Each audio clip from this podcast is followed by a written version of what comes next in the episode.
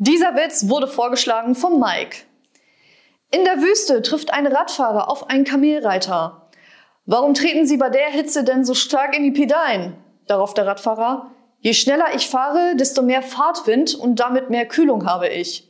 Der Kamelreiter versteht und gibt seinem Kamel die Sporen. Nach zwei Kilometern bricht das Kamel tot zusammen. Scheiße, erfroren.